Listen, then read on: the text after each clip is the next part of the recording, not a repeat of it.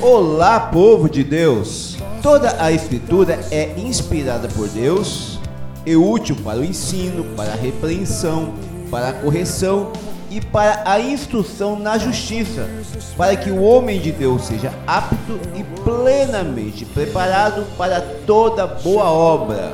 2 Timóteo 3, 16 e 17.